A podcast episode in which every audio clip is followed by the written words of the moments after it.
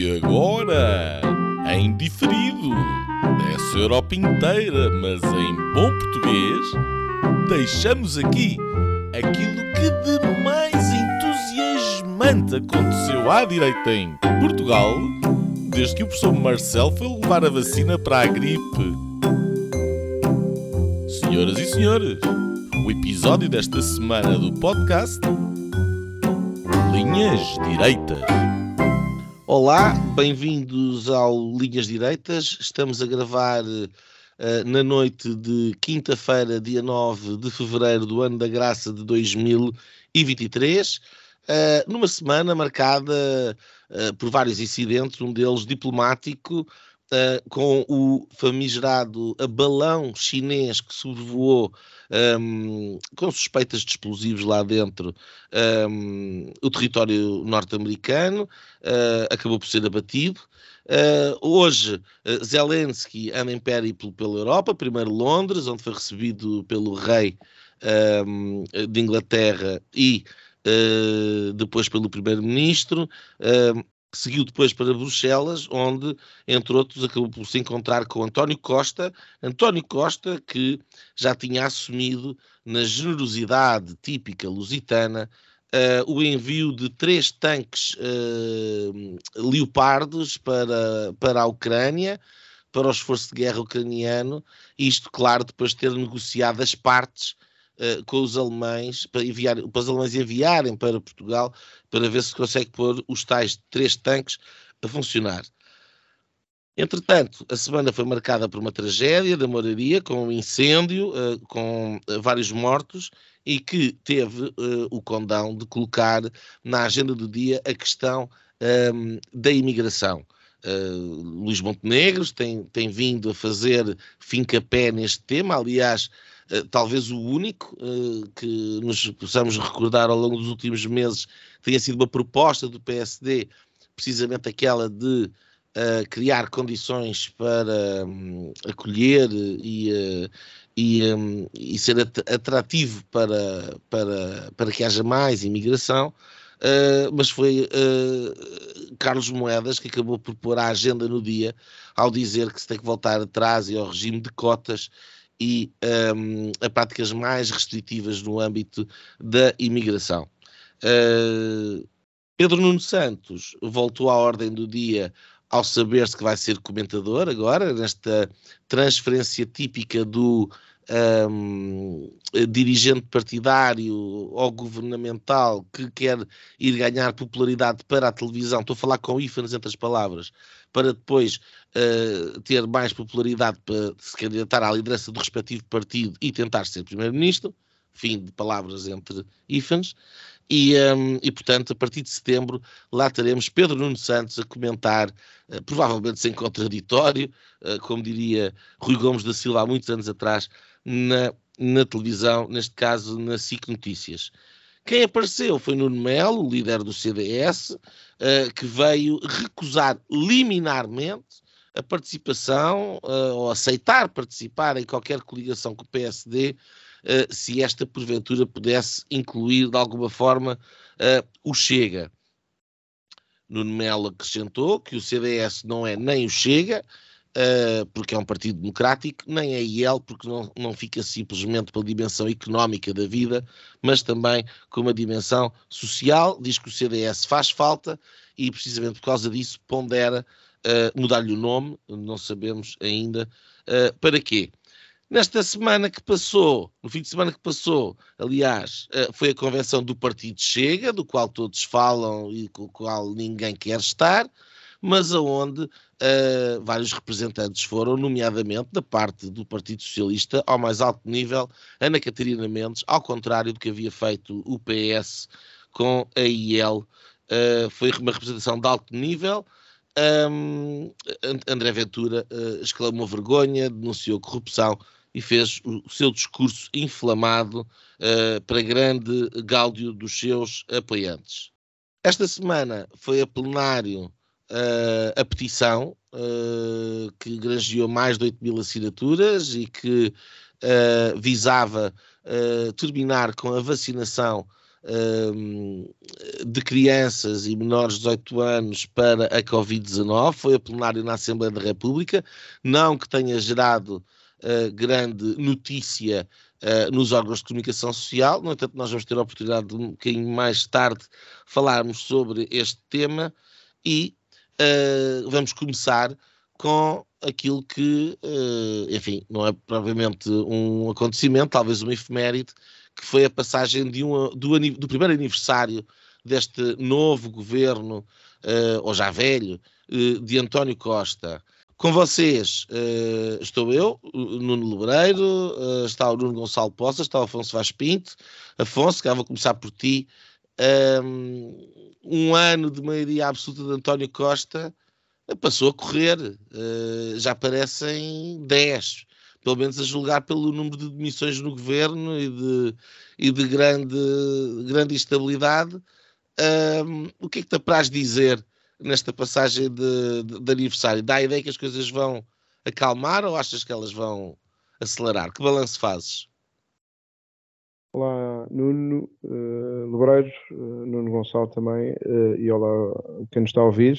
Uh, são, de facto, o tempo engana-nos quem diria que, passado um ano de, de, uma eleição triunfal, da estratégia do muito habilidoso António Costa, que, passado um ano, íamos estar a, a discutir instabilidade, prova probabilidade de queda do governo, um, eh, enfim, um país em convulsão, com greves, com, com a rua uh, desamarrada da geringonça e, portanto, agora no seu esplendor, um, primeiro nos professores, agora esta semana nos transportes públicos, no, no comboio, eh, e, portanto, um, país a fervilhar, ainda que uh, um bocado à superfície. Não, não, se, não se sente que, apesar dos sinais de fim de ciclo, uh, não, não se sente que, de facto, eu pelo menos não sinto, sentimos mais se calhar naquelas semanas das, dos casos e etc,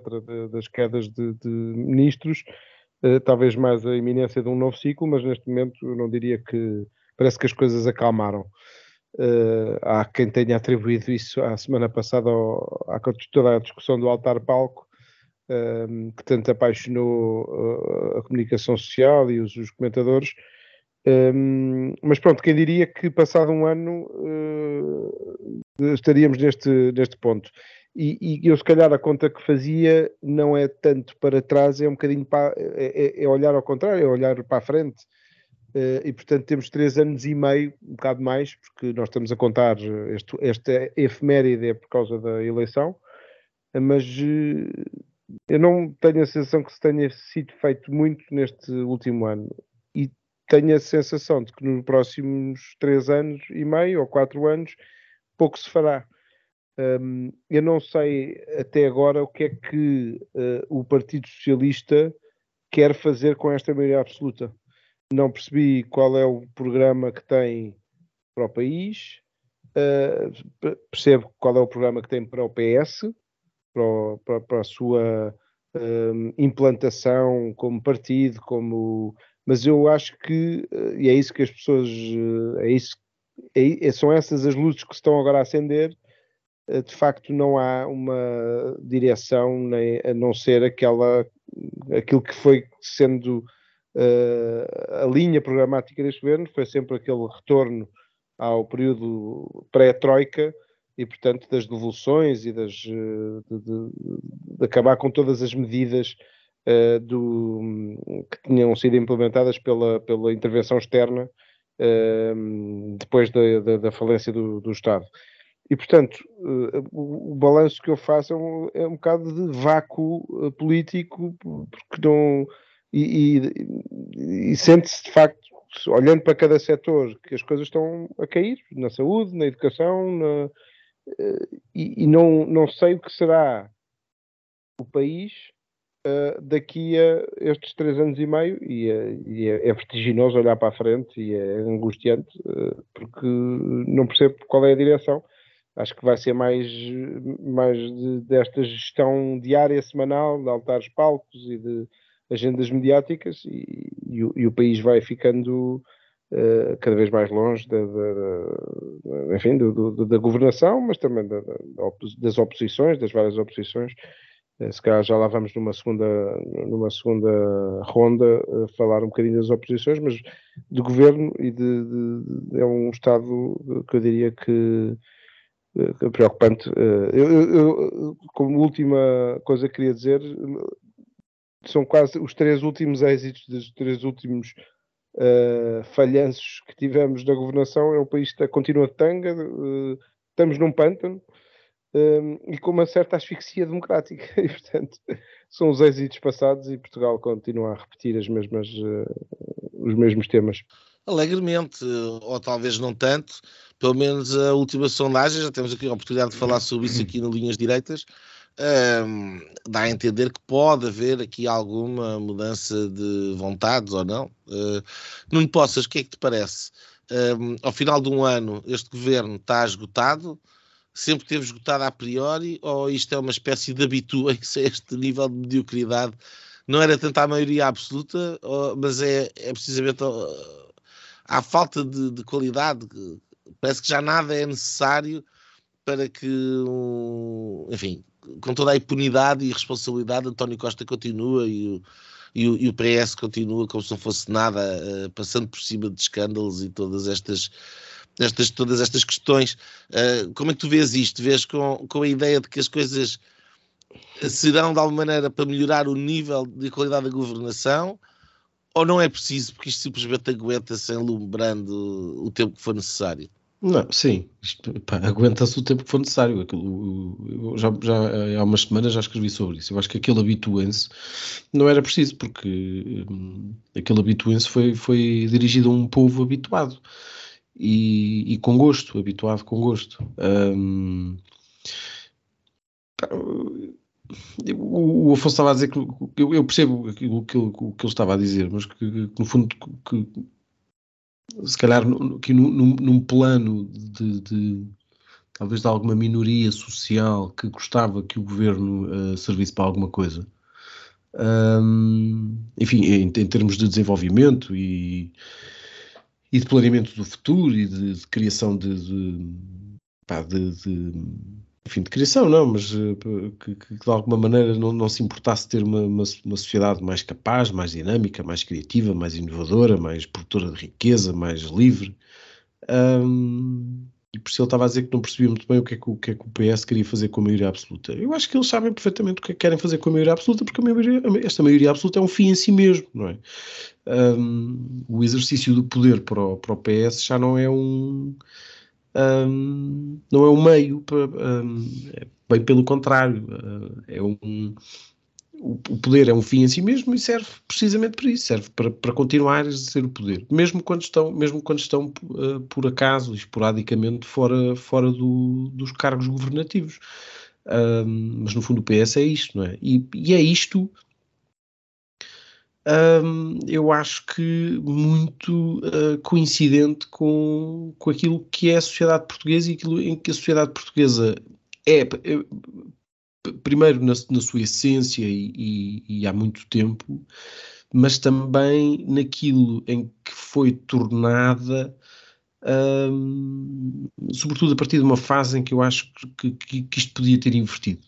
Um, se calhar ali final dos anos 80, meados dos anos 90, um, quando nós podíamos ser invertido, nós depois entramos neste, neste adormecimento, não é? Parece que é quase uma, uma sociedade um bocadinho anémica e, portanto, que gosta desta coisa, que se habitua, ou, ou que gosta mesmo disto, do, do, do, viver habitualmente, não é? Um, é um bocadinho.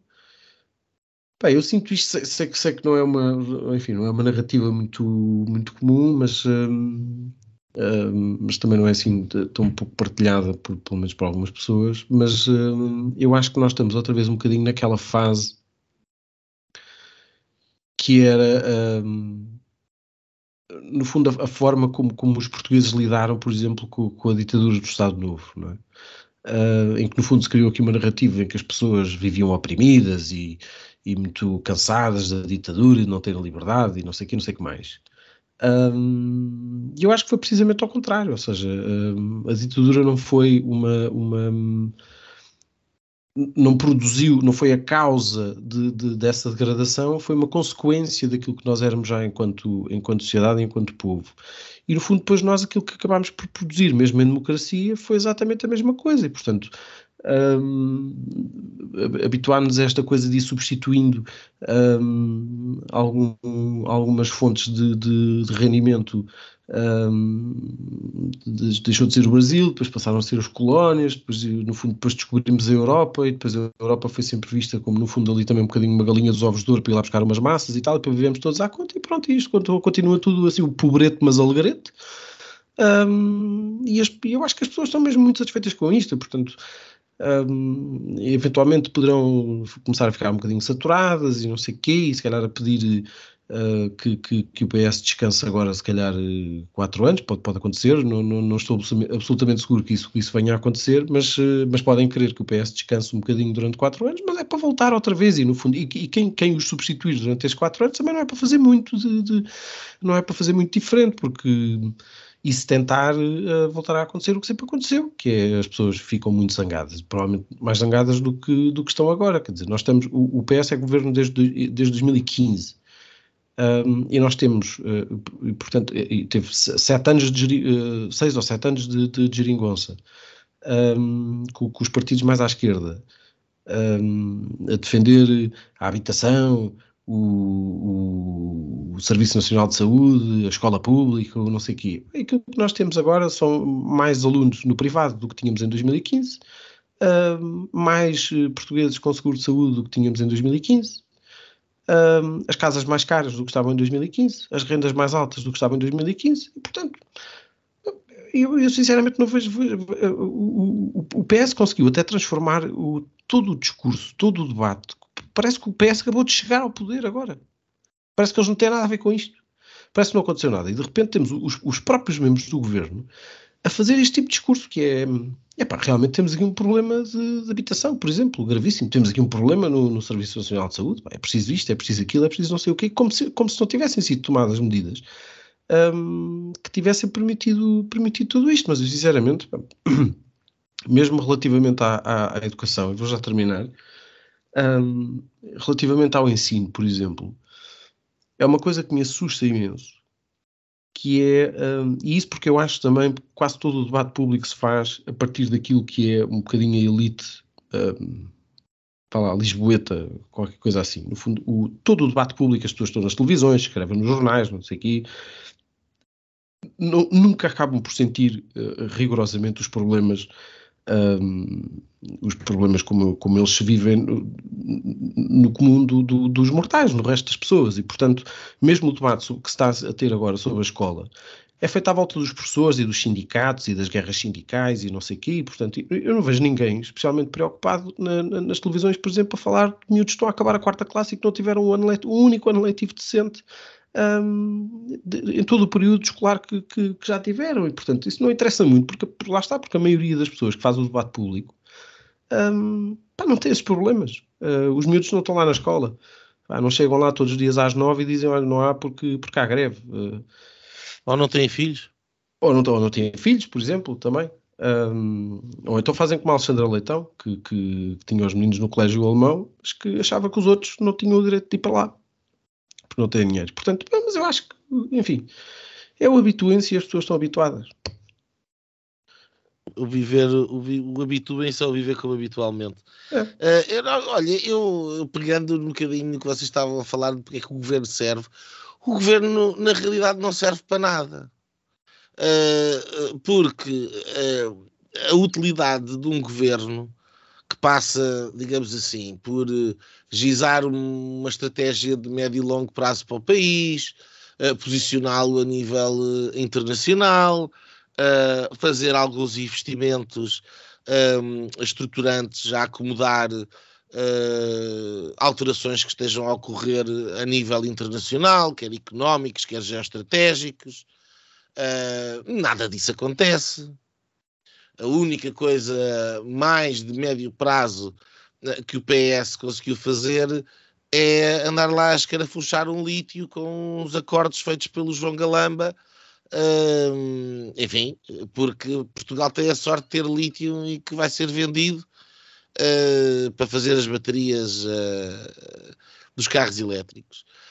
Um, de resto, uh, o que basicamente isto até diz muito, quer dizer, é típico de países de terceiro mundo o, o rendimento vir da extração das suas matérias-primas, não propriamente manufaturadas. Quer dizer, nós temos uma fábrica, Portugal, uma, a séria, que corresponde, a, por incrível que pareça, uma única fábrica, estou a falar da Ford Volkswagen, uh, corresponde a 6 ou 7% do PIB português. Uma! É, portanto, uh, estamos a, a, falar de em países a sério, há 10 daquelas, e, ou 15.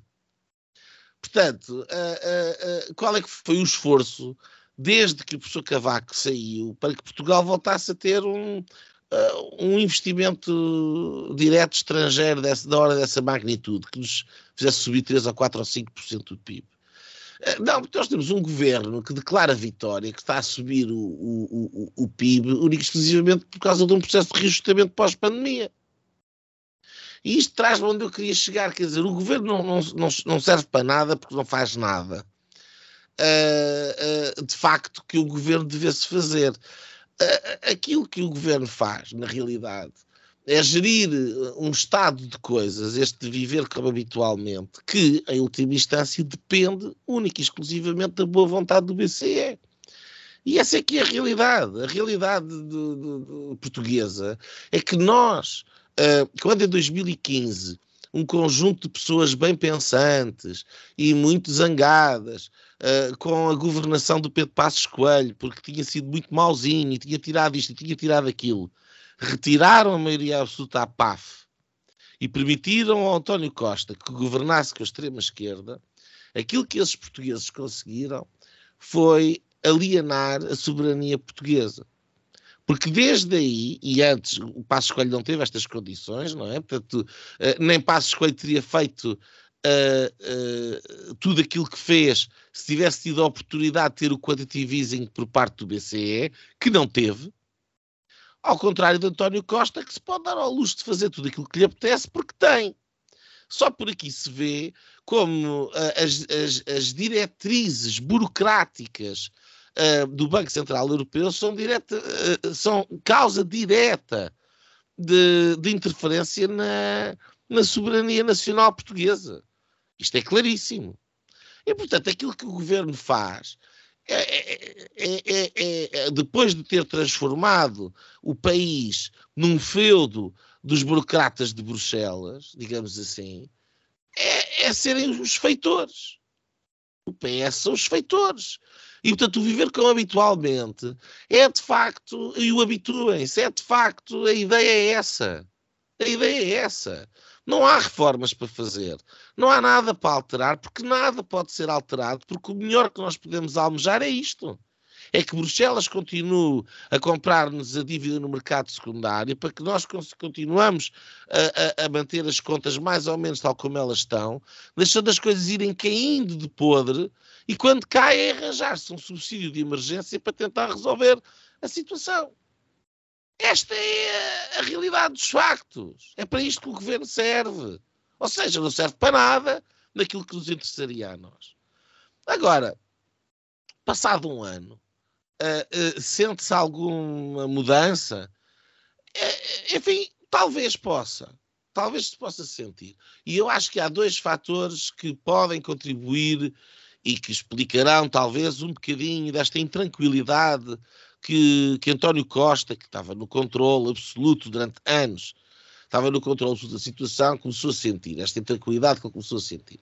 E eu já tive aqui a oportunidade de falar sobre isso, a primeira é de facto, aliás, nós todos já falámos sobre isso, é o, o, o, o, o fim da coligação oficial e, portanto, o facto de uh, toda e qualquer responsabilidade hoje em dia estar nos ombros do Primeiro-Ministro e dos seus, eh, das pessoas que ele nomeia para o governo, e portanto não há aqui uh, novelas para, para, para, colocar na comunicação social, um, ehm, dúvidas relativamente ao orçamento de Estado para alimentar, uh, pequenas quesílias, aí agora vão se zangar, agora não se vão zangar, o governo aguenta, o governo não aguenta. Uh, tudo isto eram novelas que de alguma maneira distraíam os portugueses e uh, justificavam esta perfeita inação governativa. Uh, isso desapareceu. Portanto, uh, agora que o PS está lá sozinho, de alguma maneira esse balão de oxigênio saiu. Nós já falamos sobre isso aqui. Mas a outra coisa que desapareceu foi a pandemia. E o estado de pandemia, que foi uma espécie de suspensão generalizada da vida de, dos portugueses. Os portugueses, por isso, simplesmente abdicaram uh, de, de, sua livre e espontânea vontade dos seus direitos, das suas liberdades, uh, das suas garantias constitucionais. Agora vão perdê-las definitivamente com a revisão que está aí a preparar-se entre PS e PSD, portanto é bem feito para quem abdicou delas, nós os outros que não abdicámos, uh, olha, habituem-se. Um, e de facto uh, uh, houve uma espécie de um viver como habitualmente, mas diferente durante a pandemia, mas mais parecido com aquele uh, viver como habitualmente do professor Salazar. Porque era, a vida continuava como habitualmente, com a diferença que andavam com quatro e cinco máscaras a tapar, a tapar a cara de escafandro e, uh, enfim, quer dizer, com as, uh, uh, por Skype e pronto, enfim, aquelas alterações comportamentais que os tempos da pandemia trouxeram. Mas havia uma coisa muito curiosa, é que não se poderia discutir, não se podia discutir as políticas da pandemia. Portanto, aquilo que mais importante acontecia aos portugueses naquele momento que foi terem a sua vida completamente alterada, em lockdown, políticas absolutamente draconianas, colocadas em prática por políticos às expensas da Constituição Nacional, mas nada disto podia ser debatido. E nesse aspecto, foi um viver como habitualmente uh, de há 50 anos para trás, onde uh, a vida decorria normalmente e não se podia discutir a parte política, não se podia fazer oposição às grandes, uh, quer dizer, podia, até podia, mas enfim, com os seus riscos, mas às grandes posições do regime e às grandes direções do regime, que não se discutia. Não é? Quer dizer, o adágio do professor Salazar, nós não discutimos Deus, não discutimos a pátria, não discutimos Portugal, não discute e o, o, e o político não se discutia. E tal como o Covid não se discutiu. E a, a, a reboque do Covid veio, vieram dois anos de governação do Partido Socialista, uh, que culminaram na maioria absoluta, onde de facto a governação não se discutia, porque andou tudo à volta do Covid. E além do bote expiatório fantástico que o, que que o Covid uh, permitiu, porque tudo aquilo que correu mal é culpa do Covid, a culpa é da pandemia, agora a culpa é da guerra na Ucrânia, e a seguir a culpa é das alterações climáticas. E esta é que é a realidade. Portanto, a, a, a, aquela pequena intranquilidade que se vive agora foi que o bote expiatório desapareceu, está espiado. Um, eles de facto fizeram tudo aquilo que quiseram.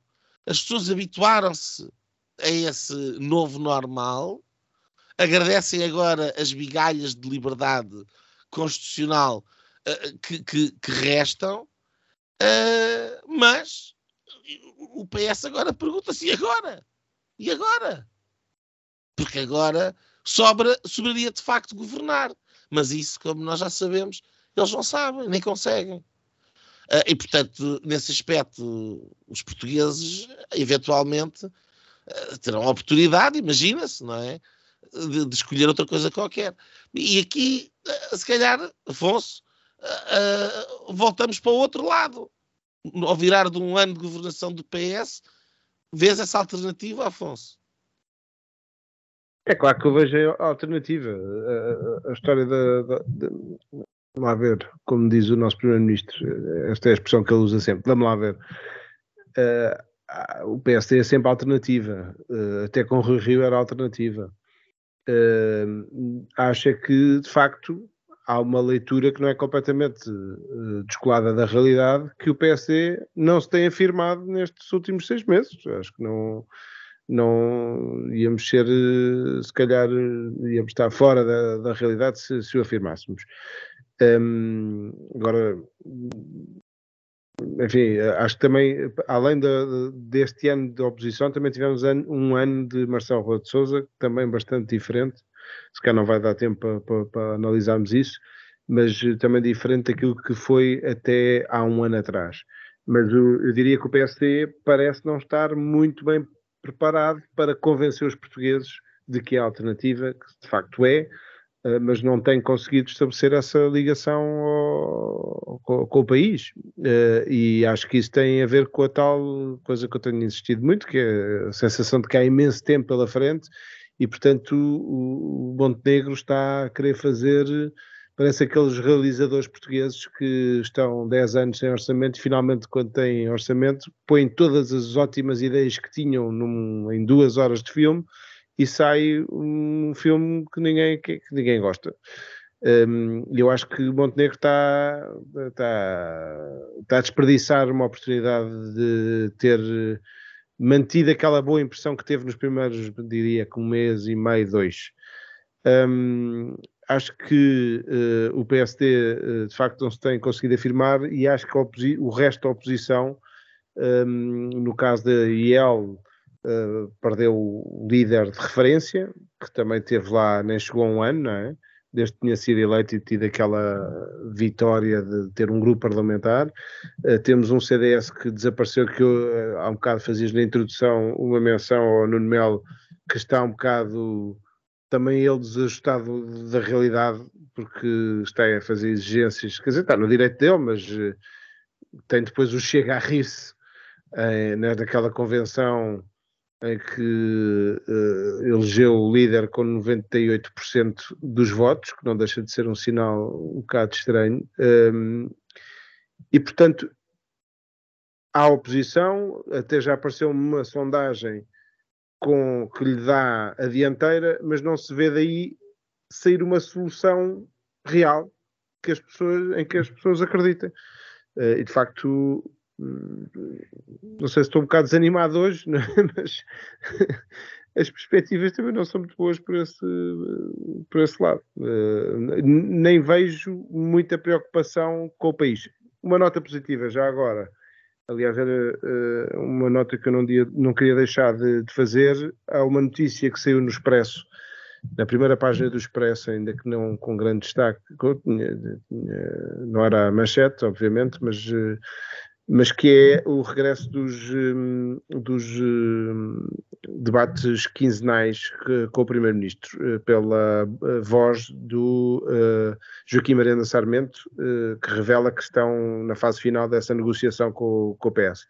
Eu acho que isso é, é um dado positivo num ano que tem sido morno. O, o, o António Costa, de facto, é maquiavélico, não há nada melhor de 15 em 15 dias temos que gramar com o Joaquim Miranda Sarmento a fazer perguntas ao Primeiro-Ministro para garantir que o Primeiro-Ministro não sai de lá. Mas enfim, no meio deste desânimo todo, podemos sempre contar com o Nuno Poças, um otimista militante, não é? Um, eu, não, eu, não, quero fazer uma pergunta do género, mas já há salvação para isto, ou quer dizer, o que é que andamos aqui todos a fazer? Uh, mas eh, eh, de facto dá, dá aqui um bocadinho a ideia uh, uh, que, que, que, o PSD tem tudo para tem tudo, tem tudo ao seu dispor para de repente aparecer e dizer ao que é que quer vir, parece que está o tapete estendido.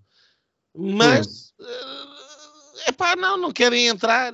Quer dizer, será o trauma de, do PEC 4 em que é pá, o diabo ainda não veio, estes agora estão-nos aqui a convidar, nós ainda vamos lá parar, depois veio o diabo e estamos outra vez enfiados no filme 2011-2015.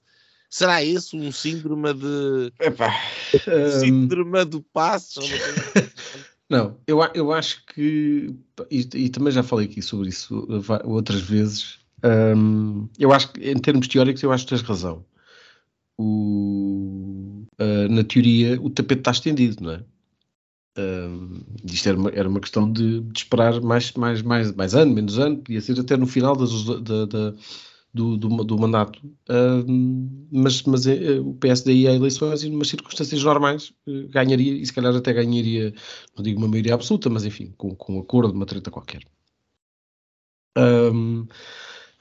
o problema é que depois, em termos práticos, isso não é possível. Eu, eu vou, vou, dar aqui um exemplo, pode, pode ser que a coisa se perceba um bocadinho melhor.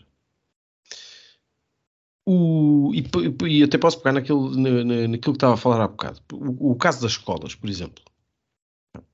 Desde 2015 até agora, o PS conseguiu mais alunos no setor privado. As vagas do, para os colégios para, para, o próximo ano letivo estão cheias. E, portanto, está, quem pode está a fugir. E provavelmente há famílias que estão a fazer um esforço financeiro muito grande para tirar, para tirar os alunos do, do, da, escola, da escola do Estado para, para, para os enfiar no, nos colégios.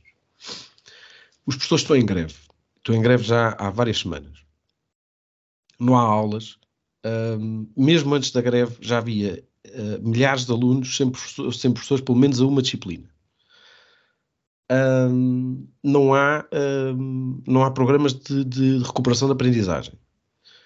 Uh, somos, fomos o, o dos piores um, em termos de escolas fechadas durante os dois anos da pandemia. Um, ah, relativamente aos As exames... métricas baixaram todas, os, Sim. os antigos resultados bons exatamente, que vinham do tempo do governo do Passo, está tudo, exatamente. está tudo ao ar.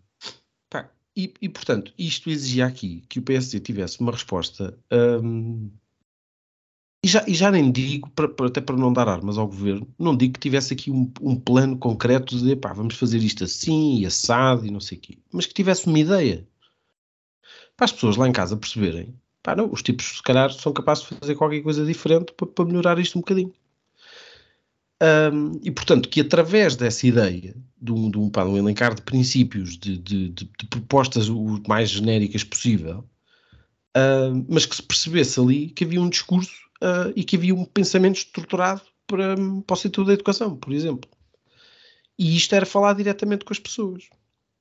E aquilo que eu tenho visto nos últimos, agora sobretudo desde a convenção do Chega, o Luís Montenegro dizer é que, uh, e já foram pai, duas ou três notícias que eu li sobre isso, uh, a última até acho que foi hoje,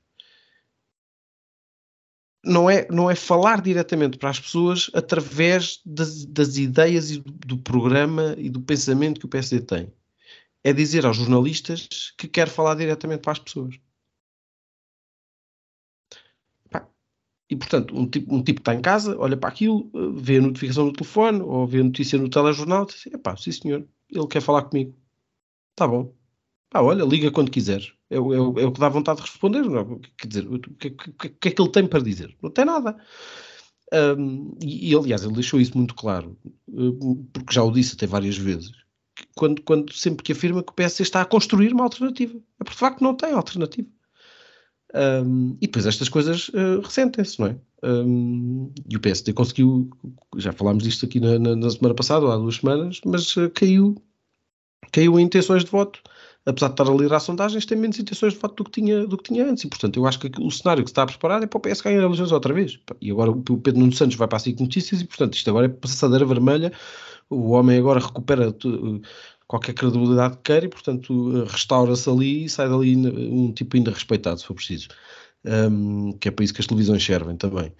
Um, Bem, portanto, eu, eu, ou seja, isto, isto tudo para dizer, para dizer o seguinte: na prática, o PC não é capaz de o fazer, embora na teoria tenha todas as condições para lá, para lá chegar, mas na prática não é capaz de o fazer porque eu acho que o PSD, e isto foi um caminho de muitos anos, chegou a um ponto em que pá, um tipo que há 30 anos seria eventualmente um presidente de Câmara eleito pelo PSD, hoje em dia torna-se presidente do partido. Onde um tipo que seria eventualmente um bom membro de gabinete, hoje em dia é vice-presidente do partido. Uh, um tipo que seria um razoável ou até um bastante bom vereador, hoje em dia é vice-presidente ou secretário-geral do partido e, portanto, tem influência política e pensam politicamente.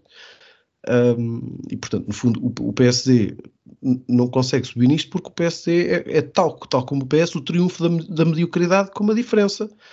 É que o PS é, é, muito mais parecido com a maioria dos portugueses do que o PSD. Portanto, não, não é, isto não é uma questão de otimismo ou pessimismo, as coisas são o que são. Um... Já veio eu que estava a ser eh, pessimista. Não, o, o, eu acho que. Não, as coisas são o que são. Eu acho que ele tem razão. Eu acho que ele tem razão, quer dizer. Uh, qual é a proposta que tu ouviste ao Luís Montenegro nos últimos seis meses? Eu ouvi uma. E não sei bem no que é que significa. eu ouvi o anúncio que o PSD tinha um programa muito concreto que, uh, sobre uh, como tornar Portugal um país atrativo uh, para imigrantes. Isto foi o que ele disse na entrevista na SIC Notícias. Na, na, SIC, já na parte de SIC Notícias. Porque na parte em que teve na SIC, com 10 vezes a audiência, teve a justificar um, os, os ajustes diretos de lá da Câmara de não sei quê. E, e para o escritório e tal. Dizer, também, toda aquela comunicação não existe. Quer dizer, quem é que vai para uma entrevista que sabe que tem uh, uma parte para falar para um milhão e tal uh, de, de, de, portugueses e uma segunda parte para falar para 200 ou 300 mil e gasta a parte que tem para falar com os portugueses a discutir uns contratos que fez enquanto advogado há 10 anos atrás, uma Câmara Municipal. É, não passa pela cabeça de ninguém enfiar-se nessa posição. E, portanto, a comunicação é má.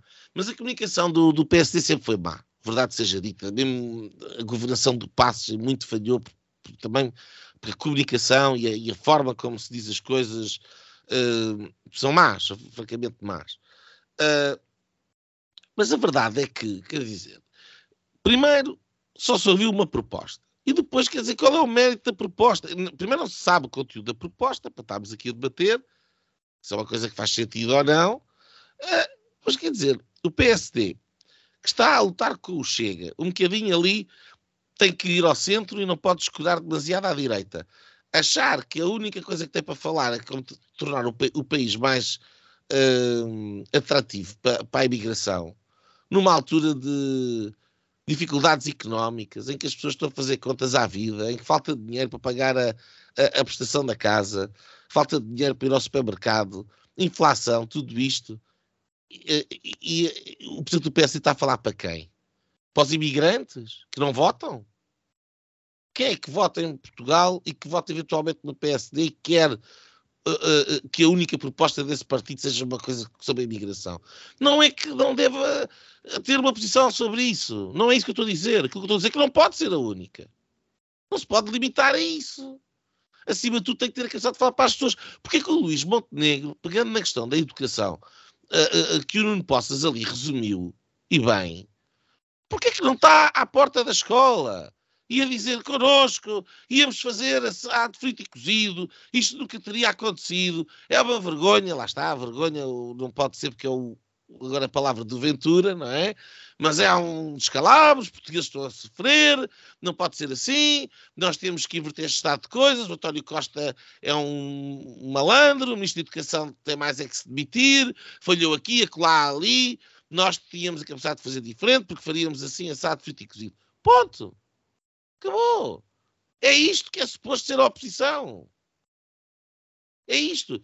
Mas não faz isto a mim, sinceramente, tira-me do sério. Tira-me do sério. Porque uh, é o vazio. E o vazio vai ser ocupado por quê? O vazio não fica lá. À espera que o PSD se decida a fazer oposição e apresentar propostas. O vazio vai ser comido de um lado pela IEL e do outro lado pelo Chega. Acabou.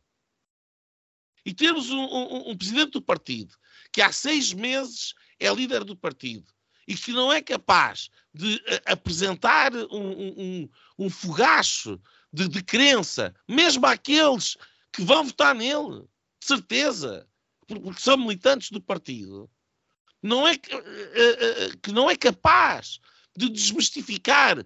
Quer dizer, o, o António Costa dá-se ao luxo de dar a dar tiros nos pés de, de, de bom grado e se não fosse isso, nunca ninguém teria colocado em causa, ou quer que seja no governo, eles, eles fazem eles próprios. Eles estão a jogar sozinhos. Eles estão a jogar sozinhos. E não é por haver uma maioria absoluta do Partido Socialista que isso desculpa a, a, a liderança do PSD. Não é? E, e, aquilo que para mim me faz mais confusão é que no tempo do Rui Rio, nós, aquilo era estratégico.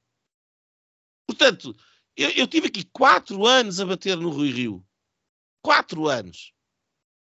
E, uh, e, portanto, os nossos ouvintes mais antigos vão se recordar as minhas apoplexias e, uh, e, e, tiradas uh, mais ou menos irritadas porque o Rui Rio estava a destruir o PSD.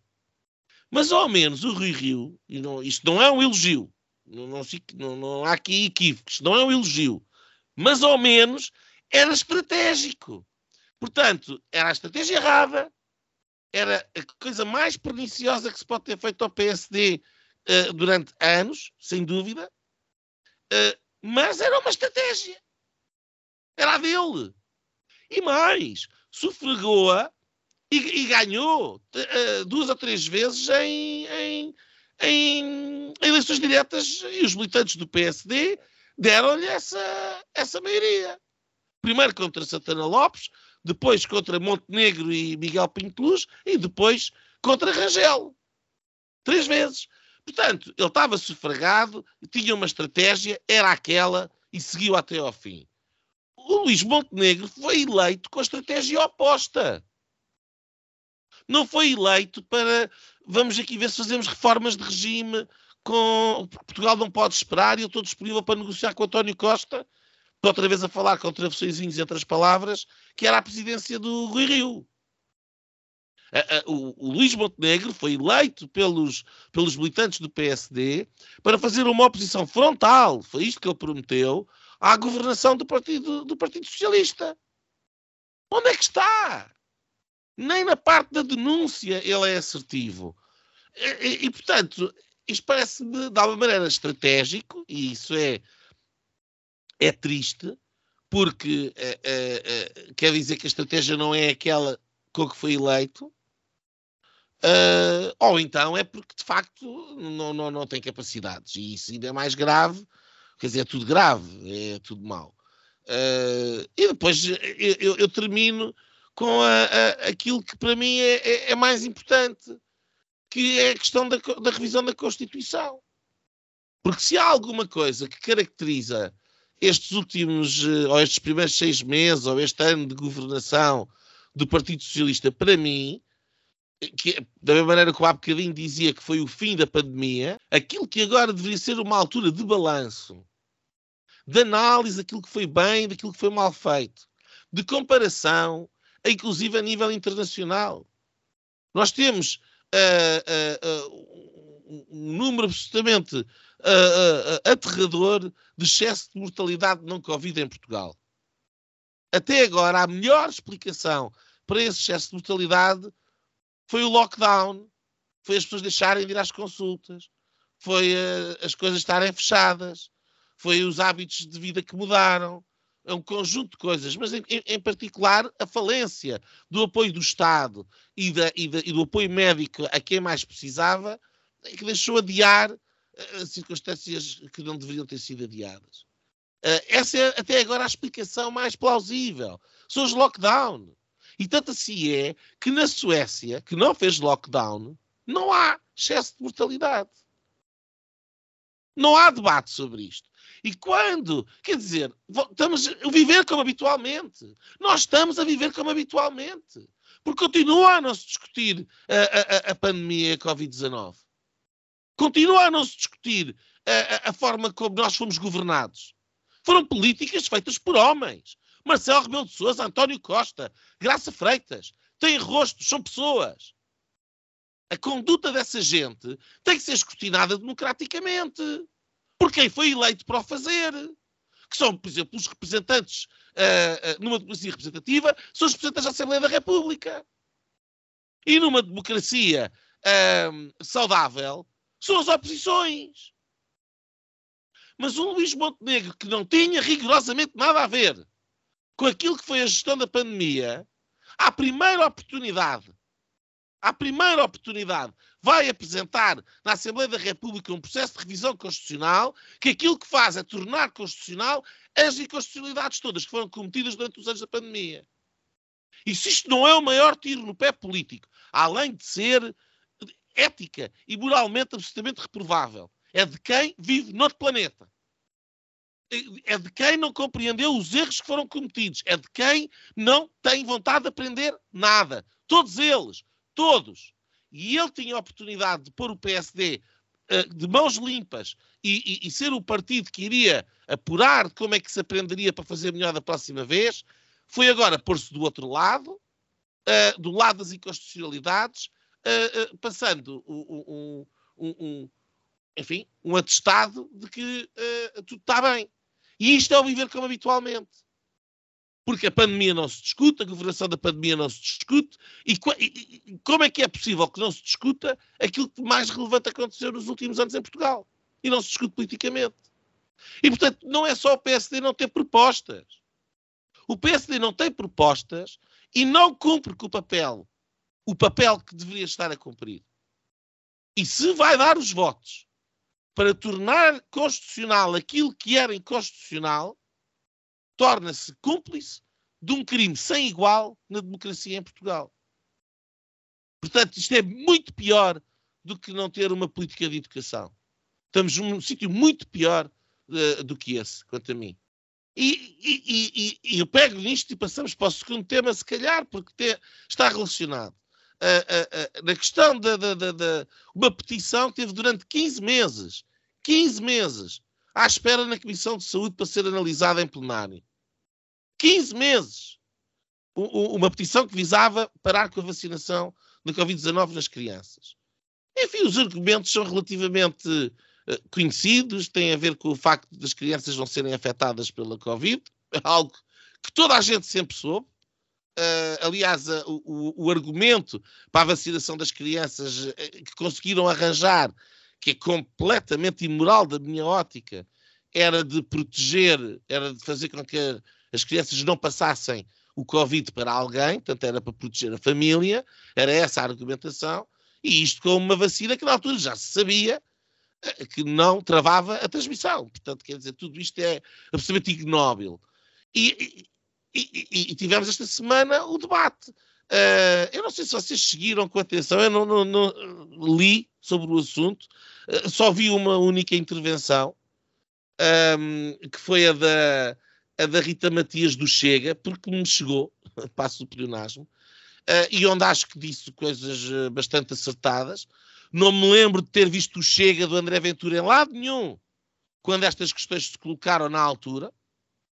Não vi ninguém, mas pronto, mais vale agora, mais vale tarde do que nunca. E a, a, a, deputada do Chega foi completamente vilipendiada pelas restantes bancadas porque uh, uh, estava a dizer que a petição continha uma série de factos nomeadamente teve a ver com os riscos inerentes às vacinas e, uh, e portanto, eu fico um bocadinho parvo. É como é que é possível que nesta altura do campeonato pessoas que são supostamente responsáveis pela. quer dizer, que nos representam a nós, são responsáveis políticos. Aquilo que têm para dizer na bancada parlamentar é confie-se na ciência, temos que ter fé nos, eh, nos uh, dirigentes uh, científicos e, e, sanitários que temos em Portugal, como se não tivessem responsabilidade nenhuma em nada. Como se isto não fizesse parte da política. Isto é que me deixa verdadeiramente parvo. E eu deixo só aqui dois, dois dados. A DGS já não recomenda a vacinação. Deixou de recomendar. Só isso, quanto a mim, devia dar aso a que alguém perguntasse porque é que recomendou, porque é que deixou de recomendar. Ninguém pergunta. Temos uh, dois estudos depois. Os estudos são factuais, as suas conclusões serão o que sejam.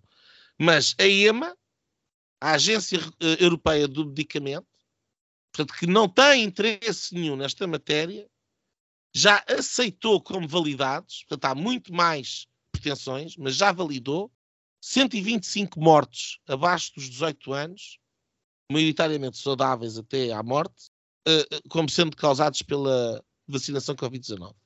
E o outro estudo, uh, que neste momento é, é, é, estatístico, portanto analisa uh, aquilo que é a capacidade de cada vacina alegadamente evitar uh, hospitalização, portanto, por cada hospitalização evitada, há entre 18 e 98 reações adversas uh, graves. Só, só isto levaria a que fosse considerada a ideia de que vale a pena debater o assunto. Não confie-se na, confie na ciência. Um, eu calmo, porque acho que já disse mais do que suficiente. mas queria ouvir a vossa opinião sobre isto. Uh, Nuno Poças, a minha pergunta é: eu quero, eu quero mais do que a questão da, da, da, da vacinação, queria perguntar como é que tu olhas para um Parlamento em que o nível de debate é este? Quer dizer, eu acho que esta é que é a questão. Porque onde é, que, onde é que estas pessoas vivem? Como é que se explica que não haja ninguém que seja capaz de ter uma posição uh, uh, simples de tem que se, como diria o professor Marcelo, apurar o que há para apurar. Ou, ou, ou achas que não? Não, se calhar até volta outra vez àquela, àquilo que tinha dito no início do programa. Um, e agora a respeito disto, porque pá, aquilo que está no Parlamento e os partidos são um espelho, não é? Um, pá, eu lembro-me no início disto, um, e acho que até tenho um post qualquer no, no, Facebook escrito sobre isso, porque fiz, fiz um elogio ao António Costa naquela altura. Porque ele tinha feito uma das, uma das primeiras intervenções na altura do. Estávamos prestes a entrar em confinamento total, qualquer coisa assim, em março de 2020. Um, e ele fez ali uma intervenção uh, muito cautelosa em que se percebia que ele, no fundo, ele não queria que fosse decretado o estado de emergência e queria que as coisas de alguma maneira continuassem a funcionar. E foi isso que ele deixou uh, escapar. E eu, na altura, fiquei com essa sensação. Eu disse, bom, se isto for assim, as coisas não estão muito mal. Mas, entretanto, depois estava o Presidente da República enclausurado no, no Palácio de Belém, uh, com as mãos na cabeça e, enfim, ia pedir estados de emergência. E já estava pior, mais grave do que isso, estavam as televisões a, a passar um, 24 horas por, por dia, 7 dias por semana, só notícias da, da pandemia, com, com, os carros, não sei quê, com cadáveres em Itália e tudo, tudo assim, notícias, aquelas notícias todas muito, muito alarmistas e sem, e sem contexto nenhum. Uh, e as pessoas já estavam muito assustadas, e portanto, pá, eu lembro no último dia em que houve escolas, eu fui buscar a minha filha à escola à meia da tarde e já não estava lá ninguém, só tinham ido dois miúdos naquele dia inteiro, porque as, as próprias pessoas já estavam a fazer isso, ou seja, as pessoas entraram em confinamento um, antes dele ser decretado. E portanto, eu acho que depois, o, enfim, tudo, tudo isto somado, um, quem está no governo, quem está nos partidos, não é muito diferente das pessoas que estão cá fora. A única diferença é que conseguiram uh, ou, ou, tiveram uh, a capacidade ou a habilidade, a competência, seja lá o que for, para, para estarem naqueles lugares e, e a vontade, um, e as outras não. Mas, mas no fundo não, não, se sente ali propriamente que, que pelo menos eu não vejo as coisas assim, que, que, que haja dali grande, grandes raios de luz e, e, e de inteligência superior. Um, e até sequer, e, e mais grave do que isso, que é, não se vê no Parlamento e nos partidos a capacidade de pensar para lá daquilo que pensam uh, ou da forma como se comportam as grandes massas. E, e hoje em dia, uh, nas democracias uh, vigiadas ao minuto por, por, por, notícias ao minuto, é, é, é, muito difícil uh, haver alguém que, que, que vá um bocadinho contra a corrente. Eu acho que a iniciativa liberal, em determinadas alturas, um, eu acho que ela esteve do lado certo, em alguns momentos. Um, mas também acho que podia ter dado um passo em frente no, em determinadas fases e não deu precisamente porque tinha medo daquilo que seria a reação do eleitorado. Acho que o Chega, por exemplo, viveu ali uma, uma, uma fase complicada porque aquilo os deixava entre um, no fundo aquilo que também era o pensamento de alguma, de alguma base de apoio que eles tinham, mas ao mesmo tempo da pulsão uh, uh, securitária que o partido também tem e portanto no fundo aquilo agradava-lhes de alguma maneira. Uh, aquela coisa das polícias terem ter, ter, ter, aquilo que as polícias faziam naquela altura era uma coisa que, que, que, que também estava uh, também estava ali um bocadinho na, na, naquilo que é, que, é, que é a estrutura do partido um, e no fundo aquilo não o chateava assim tanto. O próprio PCP, um, que embora também perceba que o tenha feito, se calhar por duas razões. A primeira, porque uh, ficou um bocadinho chateado por não, não ser ele a aplicar aquelas medidas uh, noutros contextos. E segundo, porque também, uh, e sobretudo por causa da festa do Avante, Um, o PCP tinha interesse em, em, deixar as coisas, em deixar as coisas funcionar uh, o mais normalmente possível.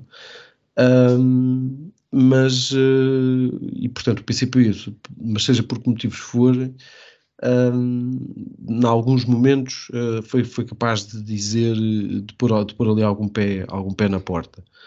Um, mas quer dizer, mas tudo isto foi um bocadinho, mesmo nestes três que, que, que, tiveram suas nuances mais, mais positivas, um, houve sempre momentos de, de, de, alguma cedência àquilo, a muitas coisas que estavam a passar.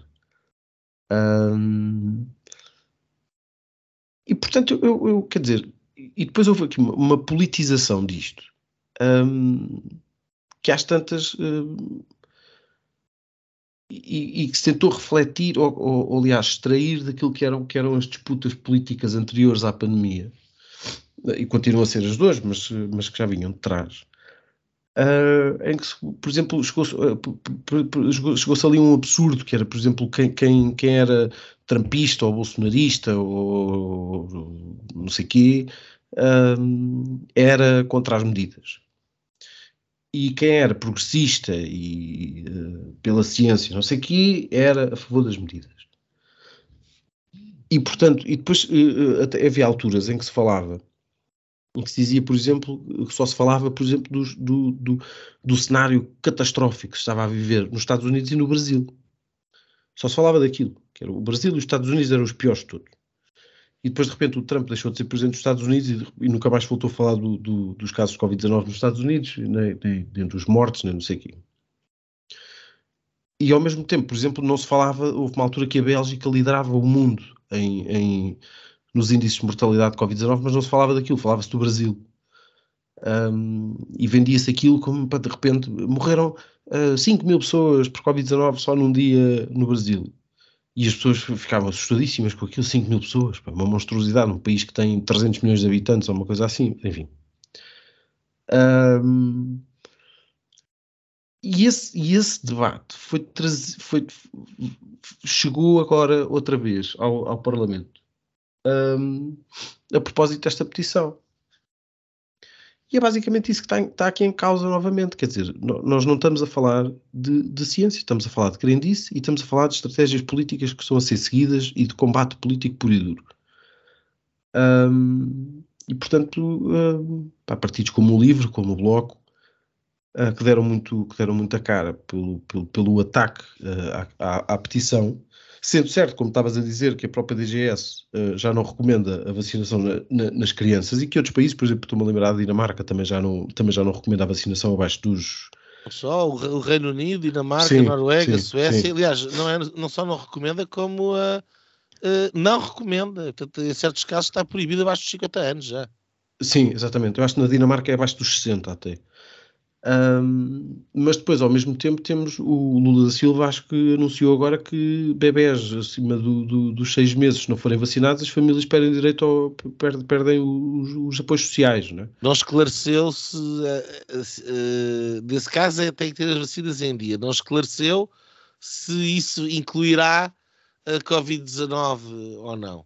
Pois, está em aberto. Mas eles estão em contraciclo, não é? Pois, sim, certo, estão em contraciclo, mas no fundo é uma narrativa que se vendeu e, portanto, e nós aqui, como, como já, como, como já estamos neste ciclo, hum, a única coisa podemos, que, que, que, se vai fazendo agora é voltar àqueles, àquelas, àquelas coisas, aqueles epitos todos do, uh, dos chalupas e tal, e dos negacionistas e não sei o quê, e das pessoas que não acreditam na ciência, que são os maluquinhos da sociedade que, que, que, que estão aqui um bocadinho contra isto os, os, partidos, os, partidos são o que são e aquele debate, e aquele debate foi o que foi. Um, é no fundo aquilo que é, que, é, que é a sociedade, que é incapaz, uma sociedade que exigiu aquelas medidas, uma sociedade que pediu aquelas medidas e que as adorou. Um, agora está a fazer de conta que elas não existiram. Pronto. Pois eu acho que tu resumes uh, aí o problema é a popularidade da coisa. Portanto, quem aplaudiu, e que foi a maior parte dos portugueses, não está disponível para dar o braço a torcer. E claro, quem se arrependeu tal, agora não vai dizer que, que, que teve errado. Não é? Exatamente. E, uh, e agora, uh, que não haja a capacidade, quer dizer, a minha pergunta para o Afonso é a mesma. Como, não há, como é que é possível chegarmos a um ponto onde nós estamos a falar de políticas de saúde pública. Estamos a falar de mortos e de milhares de mortos.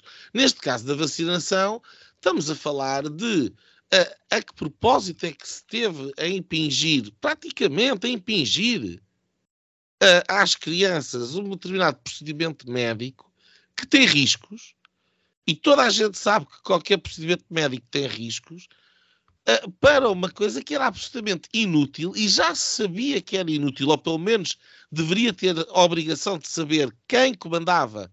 Uh, quer dizer, se eu sabia, se eu sabia, a DGS tinha que saber também. Lamento. Isto é, comprova-se assim. Eu não sou ninguém.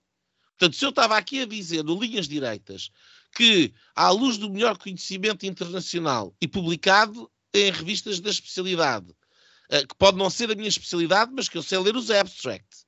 Se eu estava aqui a dizer, Linhas Direitas, que as vacinas não impediam a transmissão, para que é que servia o, o passo Covid?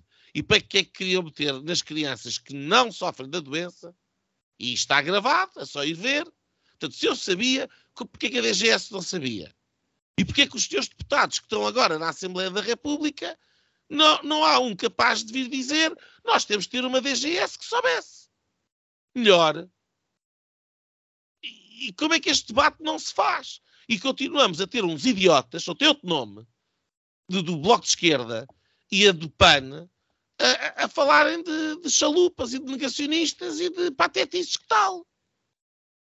Como é que é possível? Afonso, tu que és o otimista, dá-me lá uma luz de esperança, a não ser que, além de que o governo não serve para nada, esta Assembleia da República não serve para nada, a não ser para destruir a Constituição que nos protegia a nós de, destes lunáticos. Destes lunáticos. Agora estás tu a dizer que eles é que são os chalupas, ou Nuno Loureiro. E, mas a diferença é que eu tenho razão. É, pois é, pois é. Caímos não, não, todos mesmo, na mesma tenho, coisa.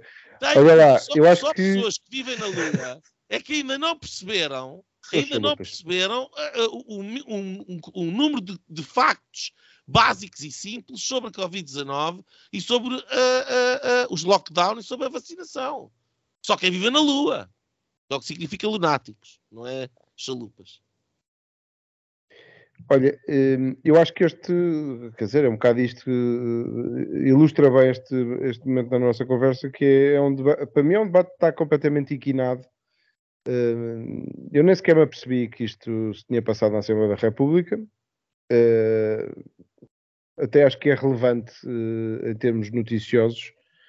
Não me lembro de ter visto notícias à volta deste, deste debate. O que li foi do página 1 que o Nuno Lebreiro simpaticamente distribuiu aqui pela, pelo painel de linhas direitas, que é o, pelo que eu percebi, ele é um texto de opinião, não sei se era... Todo, todo o site é um bocado uh, assim neste tom de opinião, mas pronto, pelo que eu percebi era um texto de opinião uh, que acusava da anacrónica esta esta medida de, de, de, de, vacinar as crianças, quer dizer, tudo isto já é anacrónico, já está um bocado ultrapassado. O que não quer dizer que se deva esquecer o que se passou nos últimos três anos, uh, porque acho que, e concordo com, com, com o Nuno Gonçalo, mas acho que o Nuno Lebreiro também concordará que deve ser feito uma, um balanço uh, e um balanço bem feito de, do que, de todas as medidas, uh, até contemporizando o facto de haver pouca informação, uh, mais até no início, no, no primeiro lockdown, etc. E depois a informação foi entrando, começámos todos a, a ganhar consciência. E, eu lembro-me quando se pôs a questão das, da vacinação das crianças, era para mim já muito claro, não sendo Uh, se calhar aqui como o Nuno Lebreiro, muito atento ao fenómeno Covid-19, que uh, era um risco que eu, como pai, não estava disposto a correr um, ehm, e não via uh, necessidade em avançar para, para a vacinação das crianças. Se nas nossas idades, que, que, são idades entre os 40, 50, etc., é, é, falava-se de uma roleta russa na altura em que se falou de vacinação, ou seja, mesmo pessoas que não tinham comorbilidades podiam ter uh, um mau Covid, é? quase como uma má trip de, de Covid, um, ehm, porque, porque, parece ainda hoje, hoje ser isso, essa, uh, o comportamento desta doença, é uma doença estranha, houve de facto eh, muitos mortos em Portugal, talvez por falta de condições de, do nosso Sistema Nacional de Saúde, por ser uma, uma doença uh, grave no, no, campo das, de, das gripes, uh, mas, mas uh, enfim, um, para mim foi muito claro desde o, desde o início que as crianças não precisavam de ser protegidas, aliás, porque se nos recordamos, a, a vacinação apareceu como uma forma de não era uh, um, diminuir os efeitos do Covid, era banir completamente o Covid, porque fazíamos aqui uma imunidade de grupo e, e a vacina, uma vacina impede que a doença uh, se manifeste e, portanto, não, não é só torná-la um bocadinho mais branda. Uh, e não havendo esse efeito, havendo riscos que podiam, pela rapidez do processo, etc., para mim foi sempre muito claro que, que, que as crianças não deviam ser incluídas neste, neste esforço de, de contenção de, de, de, uma doença uh, como a Covid-19. Um, ehm, de qualquer maneira, acho que uma investigação ou uma comissão que, que possa fazer um balanço sério, uh, fino daquilo que se passou, acho que é fundamental, porque nós vamos ter mais situações e mais pandemias. Isto não é uma novidade no mundo, isto é, foi, foi, mais uma pandemia, como houve há 100 anos com a gripe espanhola, como houve a gripe asiática, vai havendo momentos uns mais graves do que outros, e nós precisamos de olhar para o futuro e não cometer erros e aproveitar esta situação de crise um, para, para gerir crises futuras um, e para não, não cairmos mais uma vez neste inquinanço todo de chamarmos chalupas uns aos outros. Quer dizer, desculpa lá, Afonso, isso é colocares-me a mim no mesmo campo de, uh, de, de, igualdade, digamos assim, ou de responsabilidade, é ofensivo.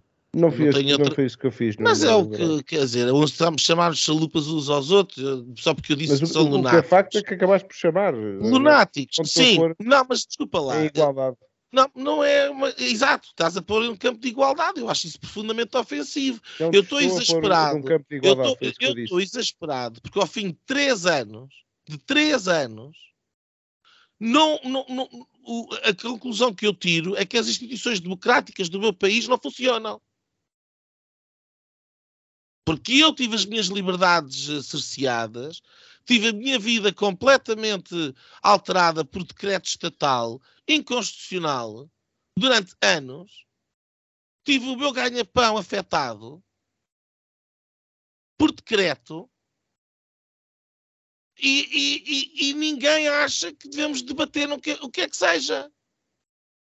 E desculpa lá, tu estás-me a pôr no campo de igualdade quando aquilo que eu estou a exigir é que haja um debate em que as pessoas estejam minimamente informadas sobre o que é que estão a falar. Foi o que eu pedi. E aquilo que eu, eu estou a dizer. Eu estou no mesmo campo que tu. Eh, não, dizer, não parece. Eu pedi também. Não, não parece, porque aquilo que eu acho que é lunático. Mas é fixar-te no chalupa. Não, aquilo que eu acho que é absolutamente lunático. Aquilo que eu acho que é absolutamente lunático é vivermos num país onde é considerado normal não haver debate sobre o que quer que seja ao longo de três anos. Não há balanço nenhum agora ao final de não sei quantos meses. E o primeiro fogacho de possibilidade de haver esse balanço que era agora, a propósito desta petição, que estava bem feita já agora e eu assinei, uh, uh, uh, aquilo que os seus representantes da Assembleia da República tiveram para dizer foi um conjunto de banalidades. Isso, para mim, é, é, é, é eu qualifiquei de lunático porque vivem noutro planeta. Posso dizer assim? Não estou na realidade. Ou pelo menos não estamos na mesma realidade.